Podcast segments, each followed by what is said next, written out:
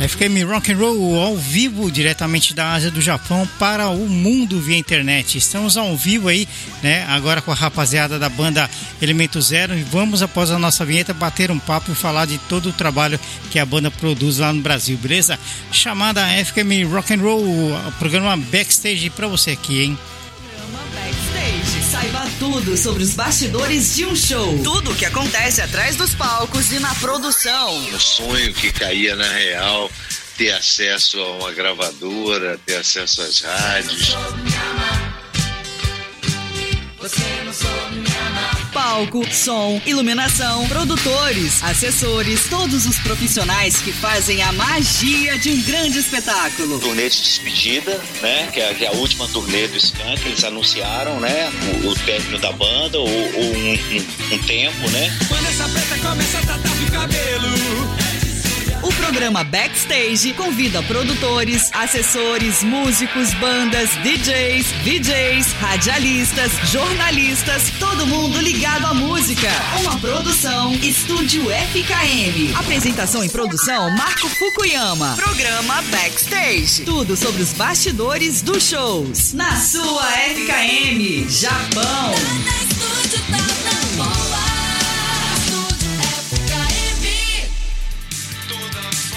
É isso aí, FM Rock, você ao vivo com a gente aqui, Banda Elemento Zero, né, aqui com a gente na programação. É muito bacana trazer as bandas e falar a história das produções e todo o trabalho que eles fazem lá pelo Brasil, né? Opa, boa noite, galera. E aí, tudo bem? Boa noite, Marco. Boa noite a todos os ouvintes. Estamos ao vivo, hein? Ao vivaça. Beleza, que, que maravilha a gente poder falar aí pra galera. E obrigado aí, Marco, primeira mão aí, por ter chamado a gente, pra gente mostrar um pouquinho do nosso trabalho a todos, né? E é sempre bacana estar uh, tá falando pros ouvintes aí de todas essas rádios que acompanham o nosso trabalho. É uma... A gente está aqui mostrando um pouquinho do nosso trabalho aqui de forma independente, mas com muito carinho para todos aí. Né? Um pouquinho do nosso rock alternativo indie. A gente que agradece, né, pela participação de vocês, né? É, a gente sabe que vocês têm um trabalho bacana aí do Brasil e já são, né?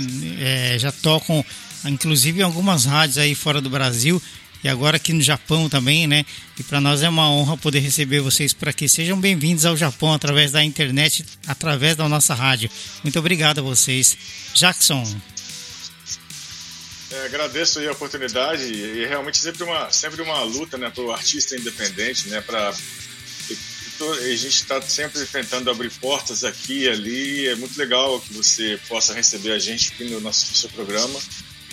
E estamos aí. Um abraço o a todos programa obrigado pela audiência aí o programa Backstage e o programa Estúdio ao Vivo já receberam por aqui já quase 200 convidados, né? Então já são seis oh. anos, seis anos, né, de, de, programa e bandas independentes, artistas independentes e também consagrados, né?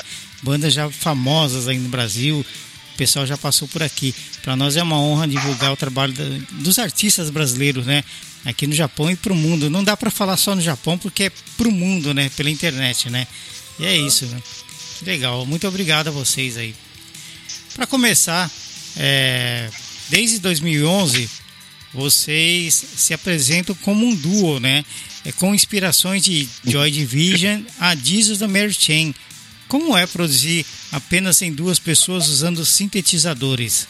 Cara, é uma experiência muito bacana, né? É, antes da gente começar a, a, trabalhar assim, eu e o Fábio, o antigo baixista, é, a gente teve banda completa, com três, quatro integrantes.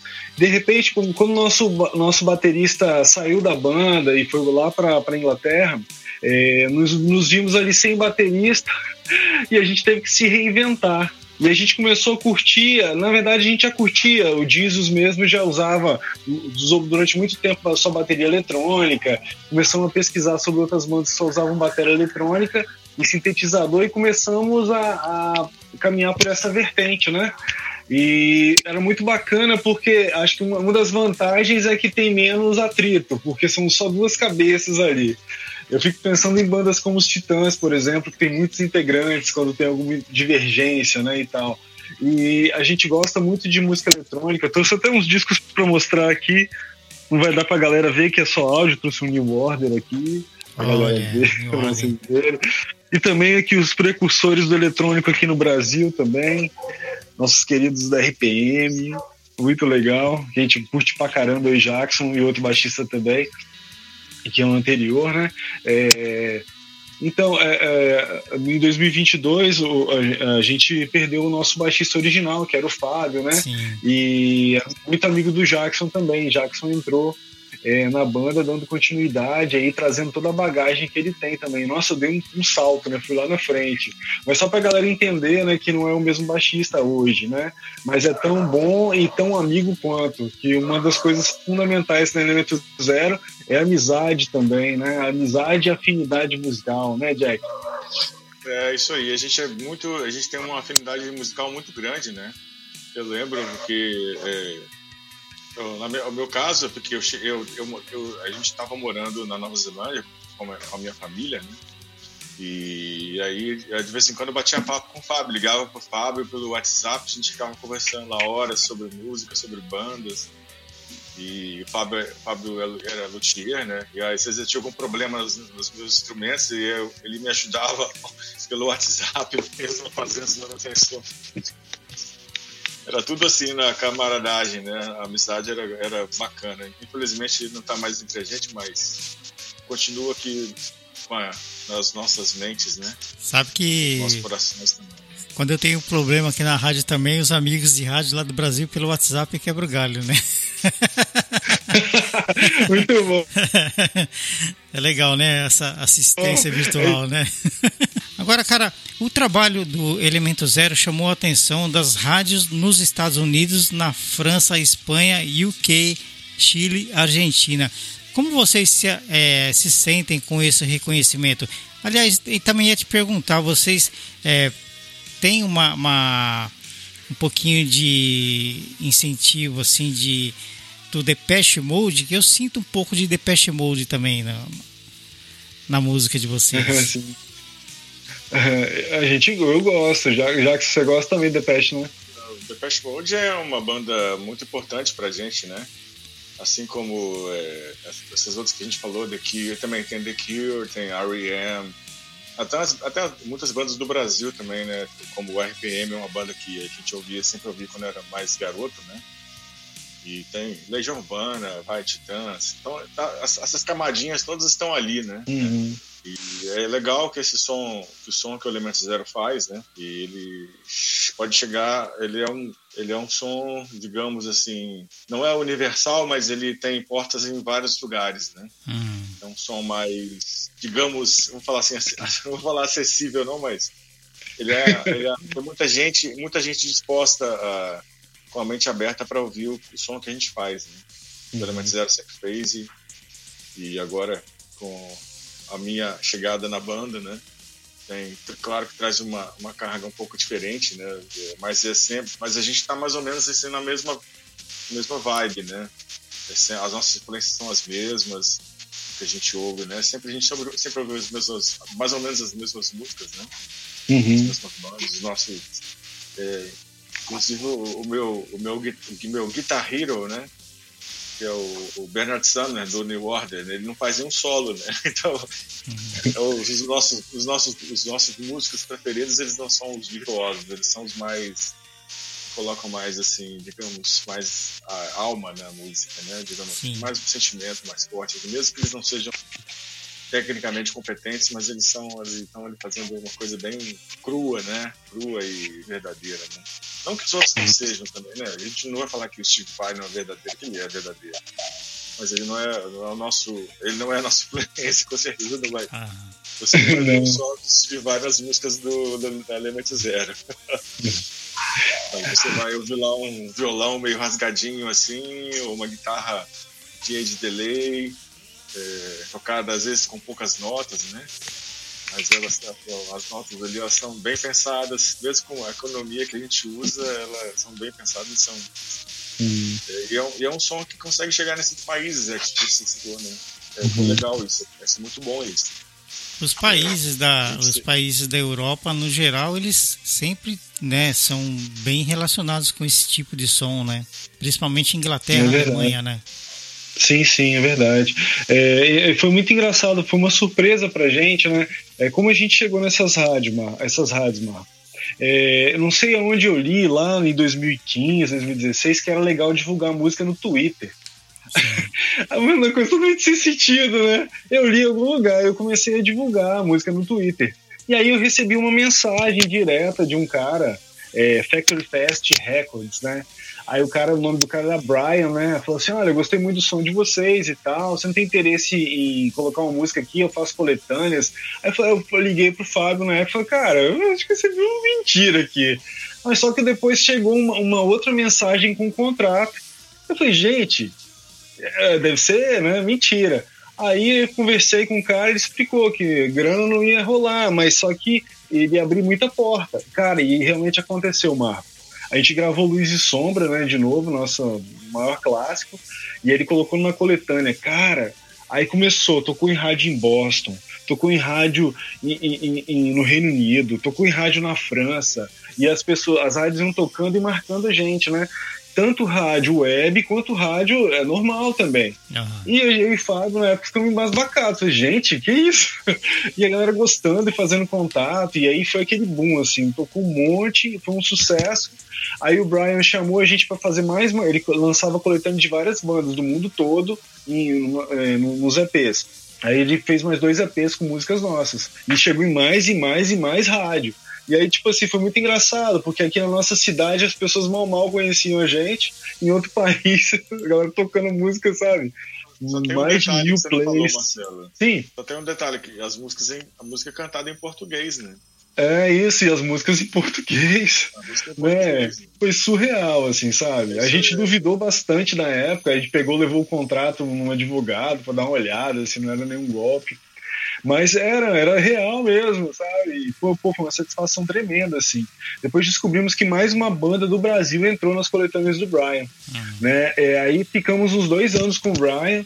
Depois ele fechou, ele, ele chamou um cara que era medalhão da música independente americano para trabalhar com ele e depois de repente sumiu, assim, não vi mais nada, não vi site, não vi mais nada, sumiu. Mas as portas ficaram abertas. As rádios continuam tocando as nossas músicas, né? Vira e mexe a gente vê lá Luz e Sombra, as outras músicas sendo tocadas, né? E isso pô, foi uma satisfação muito grande, assim, pra gente como artistas independentes, né? É, ter esse reconhecimento, muito bacana. De repente ele era um cara já com bastante contatos, né? É tipo um jornalista, né? O cara já tem muitos contatos e consegue alcançar isso daí, né? Sim, sim, eu imagino que sim, Marco, porque foi muito rápido, muito rápido mesmo. Muita Legal. entrevista, muita coisa. Cara, com uma sonoridade agressiva e sombria, vocês é, conseguiram chamar a atenção do selo, você acabou de falar do Fast Records, né?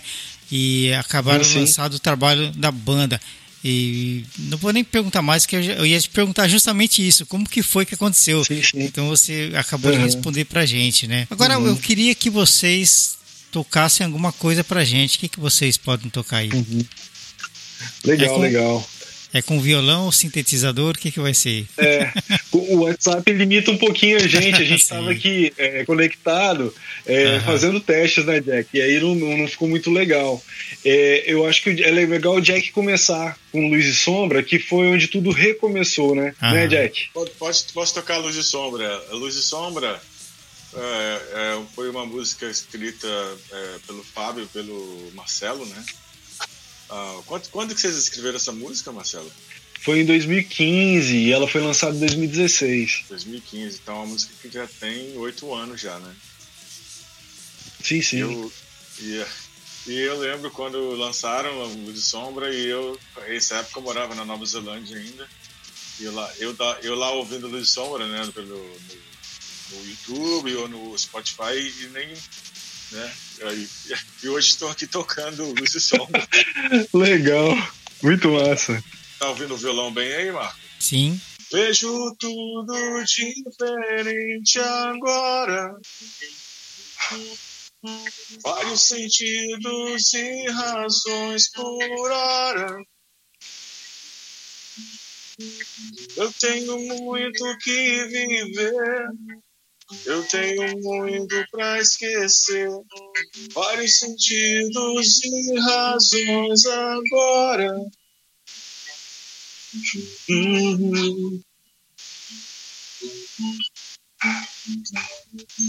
Novo olhar medido, sem medo. Velho ar mais puro, desapego. E quantos puros derrubei, e quantos sonhos consertei. Vários sentidos e razões agora, luz e sombra, luz e sombra, luz e sombra, luz e sombra. Só um trechinho, né, pequenininha, porque na, aqui na, na web não dá pra tocar ela toda. Bacana. Mas é uma música bonita, né? Ela é uma música. É engraçado. É... Eu tava vendo um artigo, eu tava vendo um vídeo hoje no YouTube falando assim, músicas de duas notas, que são músicas muito boas, né? E Luz e Sombra é uma música que só tem dois acordes, né? Só tem dois acordes a música. E a música tem um clima todo assim diferente, assim, uma, tem uma melancolia, mas uma melancolia, uma melancolia bonita, né? Então é, ficou aí para vocês Luz e Sombra do Fábio e do Marcelo. E, e... Vocês, Passou vocês... um filme na minha cabeça. Né? É mesmo. é normal, né? E vocês é, já fazem apresentações aí no Brasil? Sim, sim. Quer falar, Jack? Fala aí. Tem, tem dois shows aí na. Temos dois shows agora, né? Em, em julho, né? Final de julho e comecinho de agosto. É, começo de agosto. Final de julho, comecinho de agosto, a gente tem dois shows. A gente fez um show já tem uns dois meses, mas a gente deu uma meio, a gente tá meio assim, é, faz show, não faz show porque a gente está gravando o EP novo e, e, e, é complicado assim para a gente porque a gente tem os nossos trabalhos normais, vamos falar assim, né? E tem que pagar as contas, né? Alguém tem que trabalhar, né? Então a gente divide assim, pô, a gente, aí a gente pensou, a gente vai ensaiar para os shows, vai fazer show ou vai gravar? A gente, como o Marcelo já queria há muito tempo gravar um EP novo, né, já estava na cabeça dele, e com a minha entrada na banda, então a gente está focando mais nessa gravação agora, e vão ser três músicas, já duas já estão prontas, praticamente prontas, falta mais uma, e aí a gente vai passar para esse resto de ano ver se a gente consegue fazer mais shows aqui na região de Vitória e Espírito Santo. E quem sabe alguns lugares fora do, do estado. Legal. É, a, a, tem até uma piada interna aqui, né? Que a gente falando assim, ó, a gente vai tocar no Lula Palusa em breve. a gente está se preparando para isso, né? Porque Lula Palusa sempre tem assim, aquela, aquelas coisas, né? Ah, uma banda que toca assim que ninguém conhece, que faz ter um concurso, né? e a banda vai lá, tem a votação. É, quem sabe, né? Nunca se sonhar, sonhar é de graça, né? Mas quem sabe a gente toca no palco é lá do Lollapalooza lá. Programa Backstage hoje ao vivo com a banda Elemento Zero, aqui na programação da nossa rádio, hein? Direto para o mundo via internet. E, cara, no ano de 2021, o Elemento Zero lançou o EP Desconstrução, né? E, eu queria que vocês falassem pra gente é, o processo, como que foi trabalhar e lançar esse projeto aí no Brasil? Então, Marco, é, quando a gente começou a fazer desconstrução, é, eu, Fábio, e também é importante falar do Rossini. O Rossini é um terceiro membro oculto da banda, que ele é nosso, é, ele é nosso produtor, né? Agora a gente uhum. tem a felicidade de contar com dois produtores, que Jackson é produtor musical também. Então agora a gente tem dois produtores. Então o Rossini é irmão do Fábio, o ex-baixista que faleceu, mas ele continua trabalhando com a gente nas mix, na produção. E então a gente queria fazer uma coisa diferente, uma coisa um pouquinho mais direta, né? E eu comprei um outro pedal fuzz né, de distorção. Não sei se a galera gosta de fuzz, é um som bem clássico, o Hendrix usava. E a gente queria aproveitar essas sonoridades. O Fábio também estava usando muito fuzz. E a gente fez um disco um pouco mais direto né?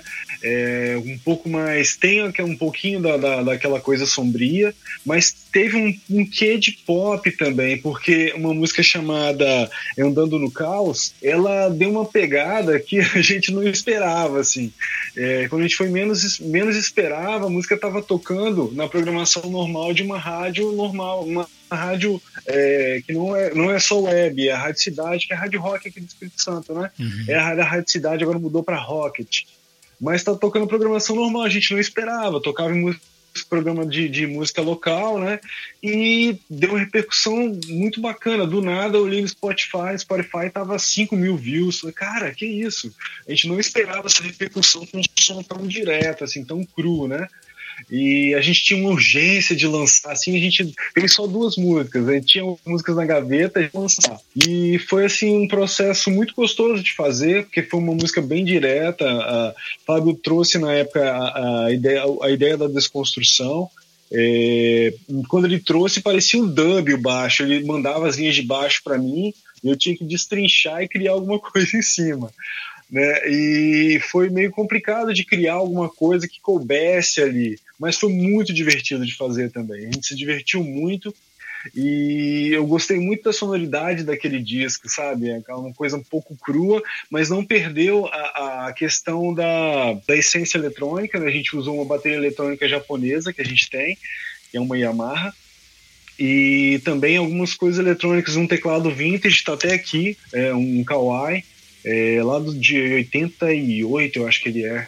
Então, a, a, apesar de gravar no Pro Tools e usar as coisas assim bem recentes, a gente usou muita coisa vintage ali, sabe? Uhum. Tanto a questão do timbre do fuzz, é, um baixo Rickenbacker, que o, o Fábio fazia cópias, né? Ele construía umas, umas réplicas, uns tributos, então a gente usou um ba baixo Rickenbacker é, que ele construiu, guitarra que ele construiu também. E foi um processo muito bacana, assim. E acabou que a pandemia se tornou um pano de fundo para esse disco, na produção desse disco. Então, as letras são totalmente impactadas pela pandemia. Né? Andando no Caos, ela retrata uma experiência que eu tive é, de estar trancado dentro de casa, mas me projetei assim em ideia, é, andando por aí, né, vendo as mortes, vendo as pessoas que não acreditavam, vendo as pessoas sofrendo. Então, se a pessoa lê a letra, ela vai, vai conseguir acompanhar essas questões todas, né? É, então, você se sente sozinho, mesmo acompanhado ali dentro de casa, a gente acabava se sentindo sozinho, porque o ser humano ele tem essa necessidade de ter contato com o grupo, né? De viver em grupo e sociedade. E a pandemia nos deixou trancado, né? Trancados dentro de casa para poder sobreviver. Então foi é, é, todas as letras foram muito impactadas ali é, pela pandemia. Marcelo caiu. Aí deu voltou. uma travada, mas voltou já. Fala, Marcelo. Fala aí, Jack, suas impressões dele. O Jack não estava é. ainda, mas a gente conversava muito o, esse foi um álbum pandêmico, né? E assim, poxa, legal que a galera tá lançando coisas mesmo na pandemia, né? E é um, é um disco muito bom, né, cara? E eu acho, eu, eu, e esse é, é, bem legal que andando no carro toque na rádio, né? Que dá uma, claro, é, dá uma, um gostinho bacana quando você ouve a sua música tocando na rádio, né, cara? Não tem falar que não, falar que não, não tem como falar que não é, né? Claro que tem uns artistas mais maiores aí que para eles não faz nem cosquinha, né? Mas a gente, quando a gente tem uma música nossa que toca na rádio, cara, assim, é uma coisa muito bacana, bicho. É muito assim, dá mais vontade de fazer mais, né? Satisfação grande, mais né? ouvidos, né? Uma satisfação muito grande, né? É, pelo fato de você ser independente, ainda mais. Veja bem, uh, andando no carro, o último, é, a todas as, as o element, todo o trabalho do Element Zero foi gravado pela própria banda. Nunca se foi num estúdio profissional, né? Nunca se teve grana investida, né? Igual a gente está gravando aqui em casa, né? Marcelo vem para aqui fim de semana, a gente, eu, a gente tem os equipamentos aqui, o microfone, aí grava tudo aqui, tudo, tudo é a gente, sabe? Independente ao extremo, assim. Aí gente, às vezes a gente deixa de gastar nossa grana com outras coisas para comprar um pedalzinho, um cabinho, é, faz, faz compra escondida da esposa. é. É. Eu sei como é que é isso. Quanto custou isso aqui? É só 10 reais. É normal, né? Eu, eu, eu, vou dar uma voltinha ali, já vem, né? É. Nossa, tropecei nesse microfone ali na esquina. Poxa vida, inacreditável. Tropecei no microfone. Aqui também não é diferente, não, viu? Você sabe que, é, Marco, o nosso antigo baixista ele era luthier, como, como o Jack falou, né? Aham. E vira e mexe, eu chegava na casa dele e falava assim: "Ah, esse baixo aqui eu fiz pra não sei quem. Ele tá esperando, tô esperando ele falar pra esposa dele pra levar o baixo pra casa. Aí ficava na fila lá, os caras, não, pera aí que eu vou falar com minha esposa. O que? De novo, outro baixo. então é assim mesmo, a gente passa por isso também. Mas é normal, né? É, até para você comprar um fone, né? Eu vou comprar o fone. Não, esse mês não, não sei o quê. Normal. Não, é normal. Mas assim, tem É coisa uma que luta, né? tem coisa que você, quando você acha, por exemplo, no meu caso, quando eu acho um negócio num preço bacana, eu vou levar. Eu vou levar, mas a bucha vem depois, né? É assim, é assim mesmo. Porque se você, se Olha, você não levar umas- na hora, gente- depois você não acha Ó, mais, né? A gente faz os sacrifícios, ó. olha só o que, que eu tenho aqui, ó. Esse é bacana. Você conhece É, esse microfone aqui? Opa! Né? Rapaz, Adoro esse microfone, microfone. Adoro esse microfone. microfone bom pra caramba, mas ele, né, ele é um microfone que, não vou falar, a esposa já tá, deve estar longe ali. Ela nem sabe quanto custa. Custou 30 reais. 30 reais.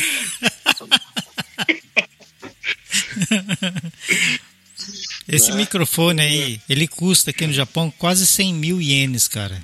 Quase 100 mil ienes. É, é quase um salário inteiro, cara. Caramba. Aliás, metade de um salário, né? É uma nota isso aí.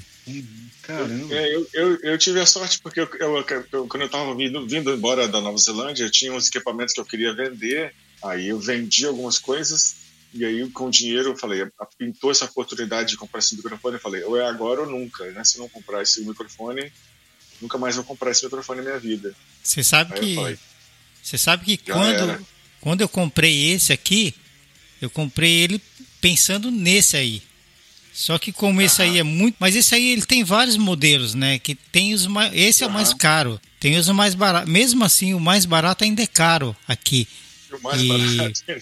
Então, assim, aí eu pensei assim, eu podia ter comprado, mas eu pensei, não, não, não tem tanta necessidade assim. Eu achei bacana esse aqui, porque ele tem um modelo meio que parecido com esse daí. A estrutura dele, né? Esse suporte que ele tem. Então, eu queria uma coisa assim, meio que Electro Voice, né? Então, eu escolhi esse aqui e tô feliz com ele, né?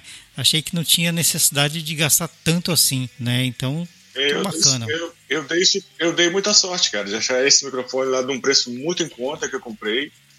Porque é o, cara de uma loja que eu conheço lá, ele falou: olha, o plano de tal pediu encomendar o três, porque Nova Zelândia é um lugar pequeno, não, não tem muito estoque. Então os caras trouxeram de fora três microfones. Aí ele falou comigo assim: olha, não vai vender não, o cara desistiu da compra. Então tá aqui boiando aqui na loja. Aqui, aham, a cara vendeu assim a um preço de, de custo assim baixo. Falei, agora? compensa, compensa. Aí eu, comp- cara, eu comprei, não tem jeito. Aí ficava Porque- assim, quase metade do preço de uma de loja, né? Porque aí no Brasil ele deve custar uma nota, né? Você comprar ele aí no Brasil mesmo, né? Ah, deve custar aí seus 7 mil reais, 8 mil. É muito dinheiro, ideia. né? Na situação que É se encontra hoje é muito dinheiro, né? Pra... É muita grana. Né? grana. É, não é fácil não. Haja grana. Mas é bacana, assim, quando, mas quando a gente consegue adquirir um equipamento que você queria, é legal, né? Você fica, pô, todo, É. todo contente, né? Se sente realizado, né? Eu acho que quem é, quem é independente, né, faz todo esse sacrifício. Né? Todo mundo que tra... todo mundo que que está no meio do, do meio artístico, né, é, da, né eu, eu, eu não eu não me considero um artista, né, mas eu considero assim alguém que quer que faz arte, né. Então, se você é músico, se você quer você quer ter uma, você quem toca guitarra quer ter uma guitarra boa, né.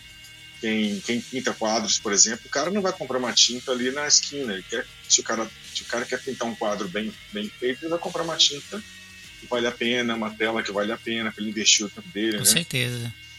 Então, é, a, a, a arte, infelizmente, ela é cara, né? E a gente sofre, Como na, independentes. Como na fotografia, né? A fotografia pode ser um hobby, mas um hobby caro, né? Um hobby muito um hobby caro, caro. né? Porque aí o cara, o cara quer revelar, revelar as próprias fotos, aí ele compra uma. Ele tem que montar uma, uma, um estúdio dentro de casa, aí ele quer a câmera que é 35mm com aquelas lentes lá da década de 70 que traz aquela verdade. imagem super bonita. E Com tanto da tecnologia, mesmo assim, tem pessoas que gostam, né, de- desse tipo de coisa. É. Eu, eu gosto, né? Eu gosto. Mas é, sai caro, né? Você, por exemplo, montar um estúdio para você revelar suas fotos em casa, sai aqui as químicas, né? Revelador, papel, as bobinas. né? Então é muito caro essas coisas, né? Muito caro. tá caro. Uhum. Mas quando o cara é apaixonado pela coisa, não tem, não tem jeito. É, Mas aí tem que, aí tem que enfrentar o quartel-general, né? Quartel-general. é complicado, né? E, mas é isso. Esses EPs então da banda refletem a pandemia, a pandemia, a época que o mundo viveu, um mundo sombrio com incertezas e isolamento, né? Essas palavras até tá no, no, no texto de vocês e talvez tudo isso fez com que a sonoridade tivesse é, muitos riffs pesados e sons de teclados climáticos. Tirei essas palavras da, né, da- do texto de vocês mesmo. E agora eu gostaria que vocês nos falassem sobre a música Andando no Caos. Vocês já comentaram um pouquinho é, como nasceu a letra, como foi feito os arranjos dessa música. Cara, é, eu, eu dividi um escritório com a minha esposa, né? Mas tinha uma guitarra pendurada lá. Toda vez que me dia, me dava, me vinha uma ideia, eu pegava a guitarra e ia fazendo. E aí eu fui e peguei a uma Les Paul, uma Les preta que o Fábio fez pra mim, o luthier. E aí surgiu esse aquele riff, né? O, o riff. Surgiu esse riff. E eu fiquei com aquele riff na cabeça. Aí eu gravei, mandei pro Fábio. Falei, ah, Fábio, aí que legal e tal. E aí a pandemia começou a bater forte o tambor na minha cabeça, né? É, tudo que a gente tava passando, aquela pressão, a gente começou a ver gente morrendo, eu comecei a escrever. E aí foi começando a sair os rascunhos e tudo. E aí tudo que eu via, eu mal, mal saía de casa, eu só saía para ir ao supermercado, eu fui o escolhido para ir no supermercado. Todo mundo ficava dentro de casa. E aí eu comecei a pensar, assim, me transportar para fora e pensar como se eu estivesse andando ali, como se fosse verdadeiro um, um fantasma mesmo, andando ali, vendo aquela questão dos, dos corpos dos containers, a questão daquelas pessoas que não acreditavam, igual muita gente aqui no meu bairro morreu sem acreditar na pandemia. Então as pessoas já estavam assim, já com sangue na boca, mas não acreditavam na pandemia, não acreditavam no coronavírus, não acreditavam naquilo. Foi uma coisa muito triste. Né? Então tentei codificar tudo isso nessa letra. E aí o refrão fala justamente disso, assim, dessa questão, me dê abrigo, me dê carinho, me dê amor, né? A pessoa que se sentia sozinha. ah, eu fiquei sabendo de muita história de gente que estava sozinha de verdade, né? É, em casa e só saía para comprar alguma coisa, mal, outros mal mal saíam, alguns idosos, né? E eu me coloquei na, na, na, na condição daquelas pessoas. Me dê abrigo, me dê carinho, me dê calor, né? Me faz sentido, me dê um trago, me dê um sabor. É, tinha todo esse sentido aí, é, é, essa um grito ali no meio da, daquela pandemia, daquele caos todo, né? Então, isso que foi a tradução dessa letra. E ela nasceu assim, Legal. como nasce as outras também. É, é, é, como eu te falei, sempre tem um instrumento pendurado, eu tenho várias guitarras aqui. E eu vou, quando o riff é bom, eu- a gente grava, né, Jack? Vamos gravar essa ideia Legal. aqui pra gente não esquecer. A gente guarda tudo. Bacana. É, a, a minha esposa fala que tem uma banda que anda comigo o dia inteiro dentro da casa, né? Aham. Porque eu fico o dia inteiro. Ela fala assim: "Che- chegou a banda, né? Aqui, aqui, aqui de vez em quando me, me, me vem uma indireta. Vai dormir no estúdio, né? Aqui em casa manda eu calar a boca, eu canto o tempo todo. Eu sempre tô cantando. Tô fazendo uma coisa, tô cantando. Vem ele cantando, vem ele cantando, vem ele cantando. E, Porque... e- E em relação aí ao supermercado, aqui tá o escolhido, né? É, o escolhido. qualquer dia nós vamos, qualquer dia nós vamos vir fazer um podcast aqui só sobre essas coisas, viu, Fábio? Viu, o Jackson? Os escolhidos. Né? É bacana, é bacana, é, muito legal. Mas é isso, né? Que bacana, cara. Então, é... Em 2021, hum. em 2021, em, 2000, em 1991, eu trabalhei em São Paulo, na Barra Funda, montando telões para shows e eventos, né?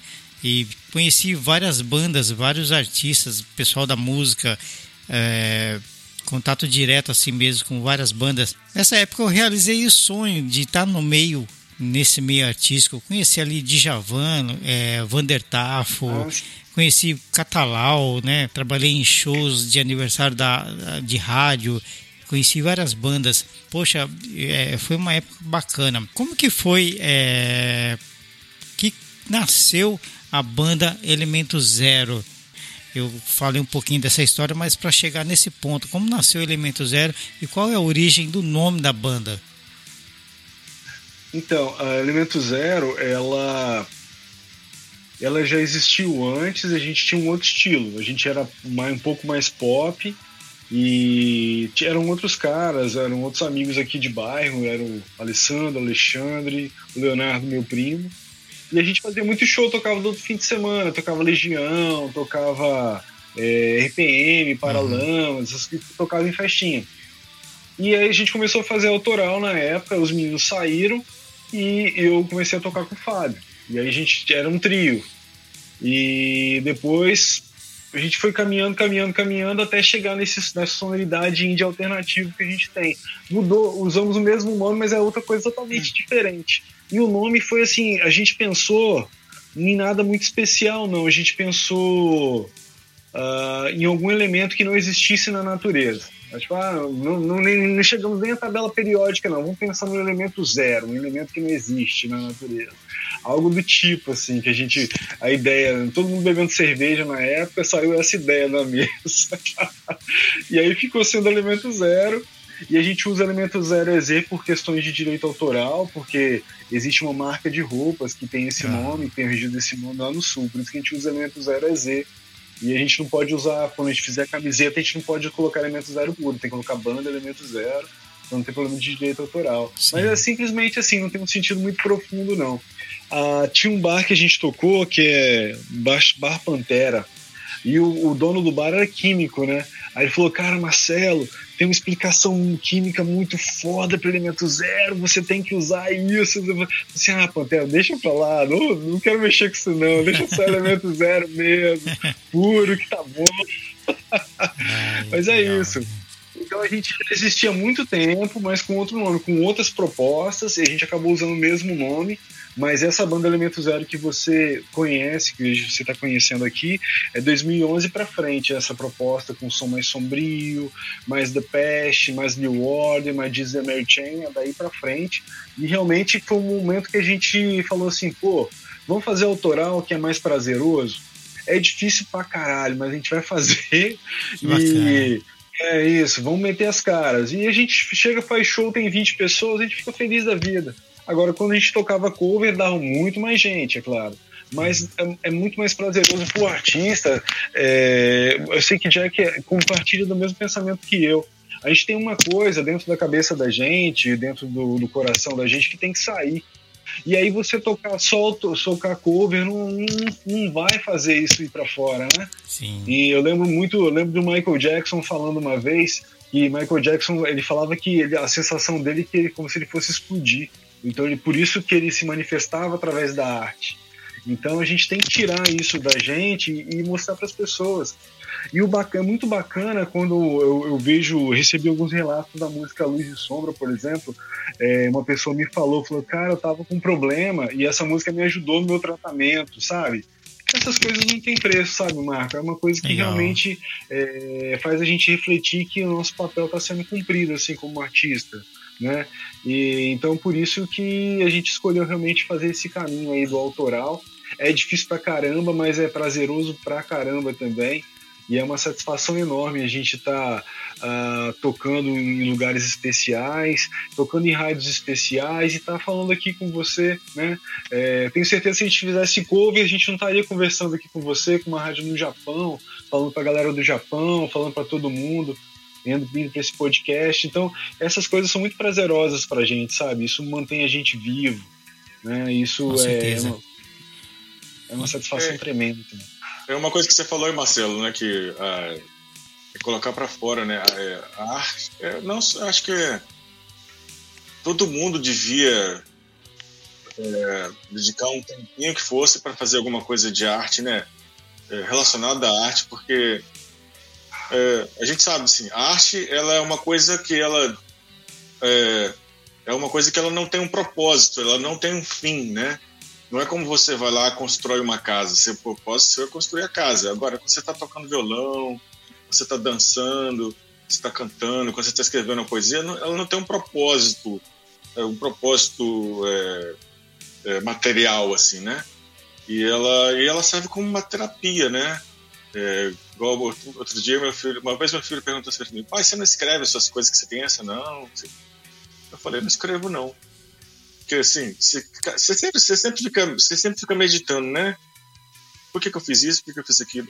Aí depois eu falei, depois eu pensei comigo mesmo: como assim que eu não escrevo? Eu escrevo sim. Aí eu fui olhar lá no meu, no meu Google Drive, no meu computador, tem um monte de letra de música que eu nunca coloquei para fora, mas é assim. É, todas as minhas frustrações, as minhas vontades, ou as minhas alegrias, os meus as minhas dúvidas, elas estão todas ali. Então, a arte né, é uma terapia, né? Porque quando o Marcelo escreveu a letra de Andando no Caos, ele colocou para fora tudo que ele estava sentindo Sim. ali. Se não fosse essa música, é, ele poderia ter um, ter um estado de depressivo, podia ter, podia ter entrado, entrado, entrado num estado depressivo, né? Porque, né? É, a palavra que a, a, palavra que não sai da garganta, né, é uma coisa muito complicada, né? Fica enterrada na sua garganta, né? Aquela palavra, aquela coisa que você quer dizer, né? Então se ela fica enterrada na sua garganta, então é bom você escrever. Faz que uma poesia, mesmo que ela seja horrorosa, que ela não rime com nada, sabe? Escreve lá o que, que você está sentindo, o que você está pensando, o que, que você quer fazer, o que você não quer fazer, o que você gostou, o que você não gostou. Um é, diário, né? Vai pintar, fazer, é, fazer um desenho, sabe? Porque é, é, a arte ela não tem um propósito, ela não tem um objetivo no mundo real, mas ela, na alma da gente, cara, ela faz um trabalho assim tremendo, sabe? É, igual você, Marco, você não, você não, você não, você não faz música, né? Você não canta, mas você trabalha com arte. Com certeza, tá aí, tô ligado, você né? Coloca uma, é quando você coloca uma música na sua programação, com certeza essas músicas elas elas, a, a, a lista de músicas que você toca faz um sentido para você, né? Porque aquela música me lembra tal coisa, ou eu, eu gosto daquilo porque aquela letra me, me, mexe comigo, né? Então, essa, então toda a. Né, e, e, novamente, voltando àquele negócio, né? O, o, o, que você faz, ele não tem um propósito. É, ela não, não, tem, não tem fim, né? Ele não tem assim, eu quero chegar lá naquele ponto. Você só faz por, por fazer, né? Isso que eu quero dizer, né? Você só, você só faz a sua arte do rádio só por fazer. Você não tem um propósito final, se chegar num ponto final, né? A arte é assim, né? Ou seja, não tem um, é uma coisa abstrata. A única arte, a única arte que eu tenho para colocar no papel que eu sei são os números e o valor total. que eu coloco todo mês no papel é a arte que eu faço. Com certeza. É a arte, Você tem a arte da comunicação é ao seu favor. É, cara. Envolvido com arte. Mas assim, é, é, como eu já falei, eu, eu não vivo da rádio, eu tenho um trabalho, né? Trabalho em uma empresa e muitas vezes os brasileiros já me falaram como que você consegue trabalhar, chegar em casa, mexer com rádio, né? Pessoal pensa assim, né? Só pensa no lado financeiro. Isso dá dinheiro. Você está ganhando alguma coisa?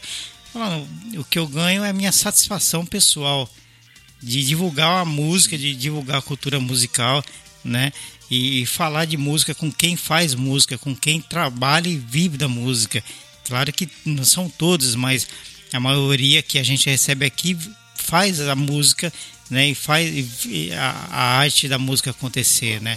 Então, assim, Não é que eu, eu não vou fazer só porque dá dinheiro ou não dá dinheiro, eu faço porque é uma coisa que eu sempre gostei de música, mesmo que eu não toque nada, mas eu tô relacionado à música porque eu tô envolvido com pessoas Sim. da música, né? É, certeza, tanto independentes certeza. como não independentes. Então, assim, é, é uma satisfação. O que eu sinto aqui sentado aqui nesse microfone, tem muitas vezes que me arrepia de ouvir as histórias, né? De conversar com bandas e artistas que eu ouvia com 12, 13 anos de idade. Que nem eu, eu entrevistei aqui, Evandro Mesquita. Evandro Mesquita da Blitz. Foi o primeiro disco da minha vida que eu tive. Foi o compacto da música Você Não Soube Me Amar. Do lado B só tinha nada, nada, nada. Só tinha isso. Você entendeu? Eu, eu, eu, tive a oportunidade de falar isso para ele, Evandro. Primeiro disco da minha vida foi o seu disco, foi da Blitz. O primeiro disco da minha vida. Eu tinha uma, uma vitrolinha em casa, que era aquela que virava uma malinha. Eu não tinha disco nenhum. Eu até falei pro Evandro assim: Poxa, eu era criança. Eu apanhei pra caramba, porque eu peguei todas as garrafas que a minha mãe, a minha mãe tinha naquela época. Eu peguei debaixo do tanque e vendi para comprar o disco da Blitz, cara né? Eu ouvia no rádio. Caramba, eu apanhei por causa disso. Eu falei isso pro Evandro, né? O Evandro falou, pô, tem que comprar agora o novo. Então, então manda para mim o novo. Rapaz, que história. É verdade. E outra coisa, assim, por isso que eu falo que a, a, muitas vezes eu passo uma emoção bacana, que é só eu que sinto aqui. Outra coisa, eu trabalhei, na época que eu falei que eu trabalhei com montagem de, de, telões em shows, eu trabalhava, eu trabalhei em um dos shows que eu trabalhei foi da aniversário da extinta FM 97, que era em Santo André, em São Paulo. Então eu trabalhei ali e eu sempre trabalhava em cima do palco, junto com câmera, né? Eu fazia o Cabo Man na época. Então eu, eu lembro que eu, eu cheguei de viagem, nem fui para casa, eu fui escalado para trabalhar nesse show aí de aniversário dessa rádio. Eu lembro assim que eu tava sentado em frente ao bumbo do biquíni cavadão. Eu tava com um ponto eletrônico aqui no ouvido e o patrão lá na, no, na mesa de som comandando e começou a falar: sai daí que o show já começou. E eu, eu tava cochilando, sentado em frente ao bumbo do biquíni cavadão. E o Bruno cantando minha, em cima do palco. E o Bruno cantando.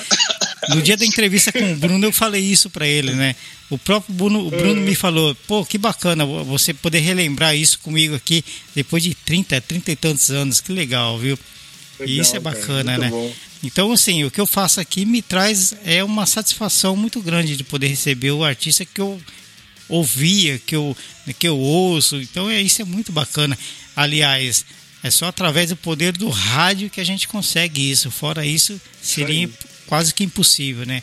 Mas isso é muito legal, viu? Sim, sim.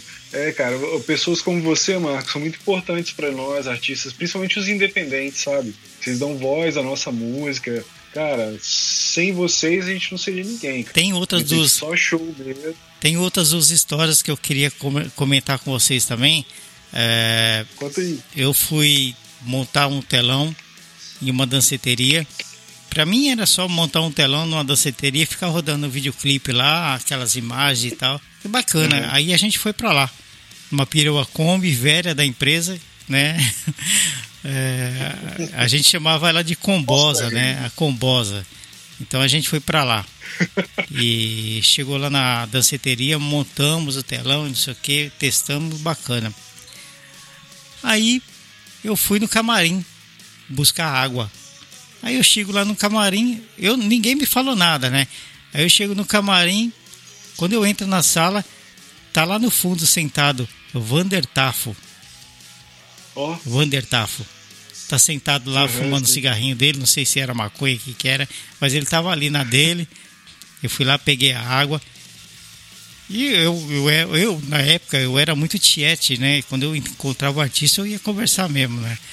E eu carregava um caderno de 18 matérias na mochila, todo lugar que eu ia carregava comigo, com foto dos artistas, né? E eu cheguei nele, pedi o autógrafo, ele assinou na, na foto dele que eu tinha no meu caderno, pediu, ele assinou. E ele estava ali para lançar um disco que ele tinha gravado. E uhum. nesse dia ele me deu um LP, eu ganhei dele o LP oh. autografado e dei uma água para ele, né? Aí eu sei assim que eu cheguei em casa de madrugada, aí fui acordar minha mãe, queria mostrar para ela a capa do disco. ele tava na capa do disco com a mesma jaqueta de couro que ele tava quando eu conversei com ele ali. Eu fiquei assim, eu fiquei louco, sabe, com isso. Fiquei, nossa, muito legal, viu? E uma, da, uma outra história, eu estou entrevistando para vocês, mas eu gosto de contar um pouquinho das minhas histórias. Não, pode contar. Assim fica mais divertido. Outra É coisa, eu, eu trabalhei de office boy também. Nessa mesma empresa, eu trabalhei de office boy. Então eu saí em São Paulo, foi na época do Walkman. Eu ia muito na, na, na WEA, na, na. Ficava na Paulista, como é que chama? Esqueci o nome da gravadora. EMI Odeon, ficava na Paulista. Então, eu, assim, Transamérica, essas rádios, eu ia tudo, né? Assim, levar documento, receber, eu era office boy. Carregava marmita mesmo, né? Aí teve um dia que eu tava na rua, o pessoal me, me falou, ó, de lá você vai direto para tal prédio na Paulista, né? E para montar um tela, você vai trabalhar num, num- evento ali, o pessoal já vai estar lá quando você chegar. Falei, bacana. Aí quando deu umas seis e pouco, eu acabei meu trabalho e fui pra, direto pro endereço lá, né? E eu tava ouvindo é, Grupo Magazine, eu sou boy. né? Aqui no fone, no, no Walkman, cara, no Walkman. Aí, ó, escuta só. Aí eu entrei no prédio, eu cheguei, falei com a recepcionista, eu trabalhando no evento aí e tal, o pessoal da, da empresa e tal, ela foi bacana, e me passou o crachá, eu subi. Aí eu subi. Quando eu entrei, eu subi no elevador, quando eu saí do elevador, eu dei de cara com Kid Vinil, cara. O Kid Vinil tava... Eu ouvindo o Soul Boy e o Kid Vinil na minha frente. Inacreditável isso. Experiência incrível. Foi. Foi. Foi muito legal, cara. Acho que foi uma das épocas mais legais que eu passei, assim. A última, só pra fechar, eu fui no. Você, tá- você falou, você falou de duas pessoas que já se foram, né? Vandertal Sim, sim. né? Sim. Outra coisa, pra fechar aqui, é, eu fui no Aeroanta uma vez fazer, receber alguma coisa e eu tava sentado lá, me mandaram esperar, eu sentei nas mesas ali e fiquei em Pinheiros, no Aeroanta. Aí tô sentado ali, aí tem um cara na mesa do lado, com o cabelo comprido, amarrado e não sei o que e tal. Aí eu perguntei alguma coisa pra ele e ele me respondeu, não lembro o que que foi. É, eu falei pra ele assim, acho que eu tô me lembrando de você, acho que eu conheço você de algum lugar, cara. Ele falou assim, é mesmo? Eu sou o Carlos, baterista do Engenhos do Havaí.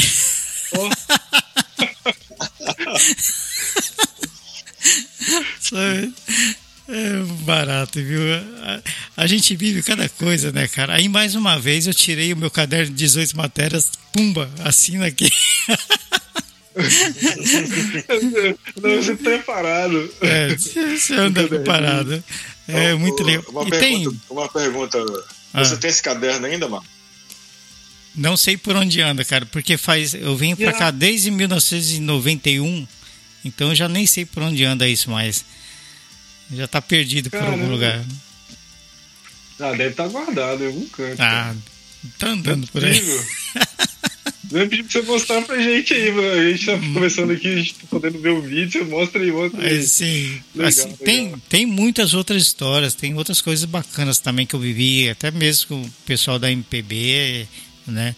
É, até internacional mesmo, em shows que eu trabalhei.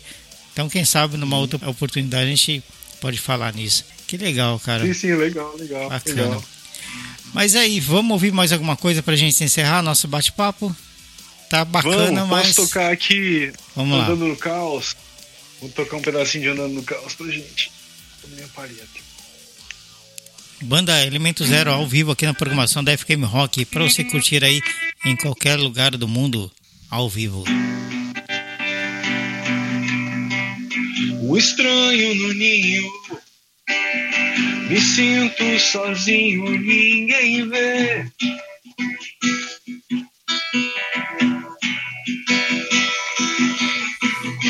Vagando confuso, Um horário difuso pra quem crê.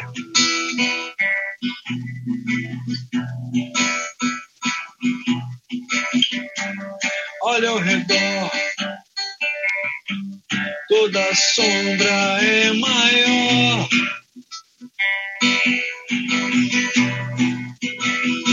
E o que eu quero ver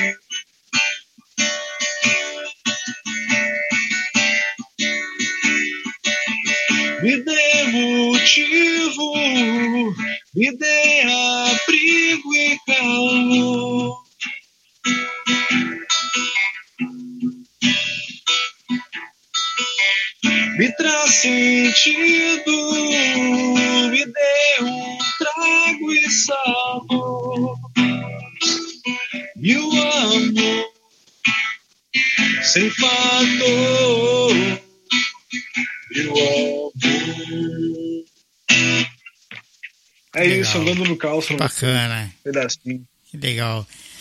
É isso aí, Elemento Zero aqui na programação da FKM Rock. Gente, que bacana, viu? Foi um bate-papo muito legal. E mais uma vez eu quero agradecer demais a participação de vocês aí. E quem sabe a gente volta uma outra oportunidade aí. Vamos conversar bastante. Tem muita coisa bacana para a gente colocar aí para a galera ouvir, né? Lembrando que é, logo mais estará disponível lá no nosso canal no Spotify para quem quiser baixar e ouvir em qualquer lugar. Muito obrigado, viu? A vocês aí.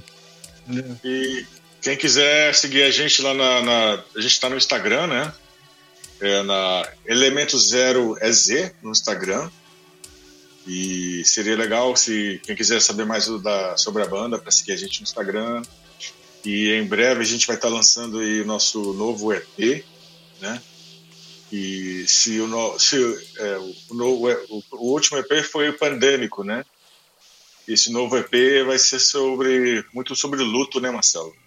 Sim, sim, sobre a gente luto. perdeu, a gente perdeu muitos amigos aí nessa época aí, Dragão. Nosso, nosso vai ser o primeiro EP com, com comigo na formação. E espero que vocês sigam a gente lá no Instagram. E é isso aí. Marcos, muito obrigado pela oportunidade. E Agradeço demais vocês, viu?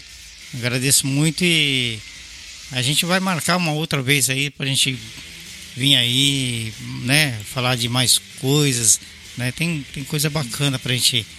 Histórias, né? Histórias da música.